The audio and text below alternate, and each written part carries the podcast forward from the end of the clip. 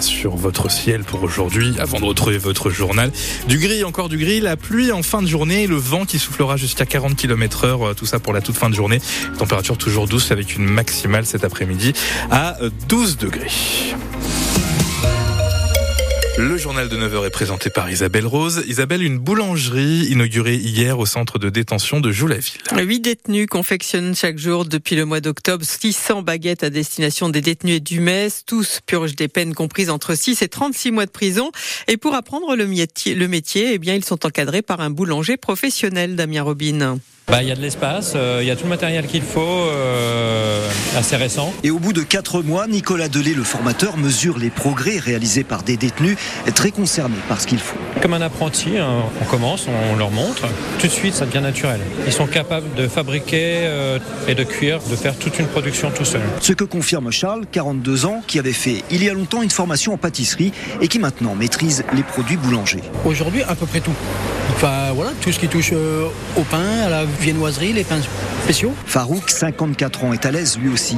La boulangerie, ça casse la routine de la prison. Ça évite de, rester enfermé en cellule. Ça fait sortir, on a un boulot, on a un salaire. Et on apprend, on apprend. moi j'ai 54 ans, aujourd'hui je suis boulanger. Ben, donc moi je me dis que d'avoir un métier, d'avoir un diplôme qui puisse ben, ça sert, ça sert, ça aide. Et ça aide d'autant plus que ces détenus sortiront de prison dans quelques mois avec en poche ce certificat de qualification professionnelle en boulangerie.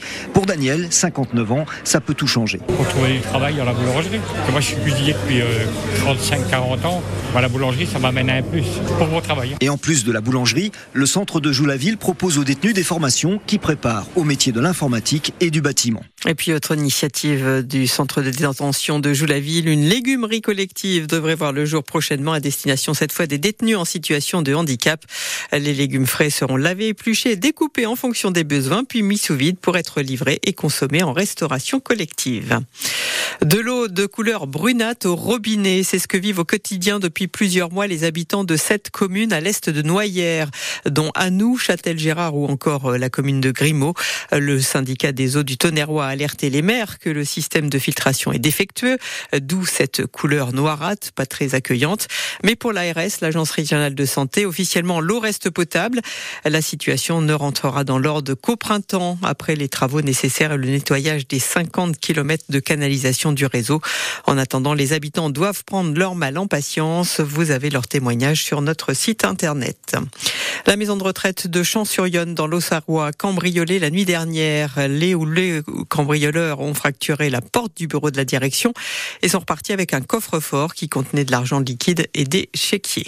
9h03 sur France Bleu Auxerre, les Manouchians au Panthéon. La cérémonie est prévue ce soir à partir de 18h30 en présence du président de la République, des représentants de la communauté arménienne et ceux euh, du Parti communiste. Mais dès hier, à Auxerre, euh, la libre pensée de Lyon a placardé euh, sur les rues d'Auxerre. Une affiche, cette célèbre affiche rouge placardée à des millions d'exemplaires par les nazis pendant l'occupation pour discréditer la résistance. C'est Jean-Noël Guénard de la libre pensée de Lyon qui est à l'initiative de ces affichettes apposées à Auxerre. Et il, s'il salue l'hommage rendu aujourd'hui, il s'interroge comment le gouvernement euh, qui a souhaité cet hommage a-t-il soutenu la loi immigration dite loi Darmanin il y a quelques semaines? La bande à Manoukian, euh, c'était des francs-tireurs partisans de la main-d'œuvre immigrée, FTP MOI. Voilà. Ils avaient fui leur pays parce qu'ils étaient victimes de persécutions antisémites ou euh, parce qu'ils étaient euh, antifascistes en Italie, anti-nazis en Allemagne. Et aujourd'hui, il y a des migrants qui frappent à nos portes pour les mêmes raisons, parce qu'ils sont victimes dans leur pays de génocide, de guerre, de dérèglement climatique, de, de la pauvreté. Voilà. Donc, euh, il y a, euh, j'allais dire un, mot, un doux euphémisme, une ambivalence du président Macron qui, euh, dans sa grande générosité, va panthéoniser toute la bande de Manoukian, mais qui d'autre part se transforme en Jupiter et de sa foudre frappe les, les migrants d'aujourd'hui.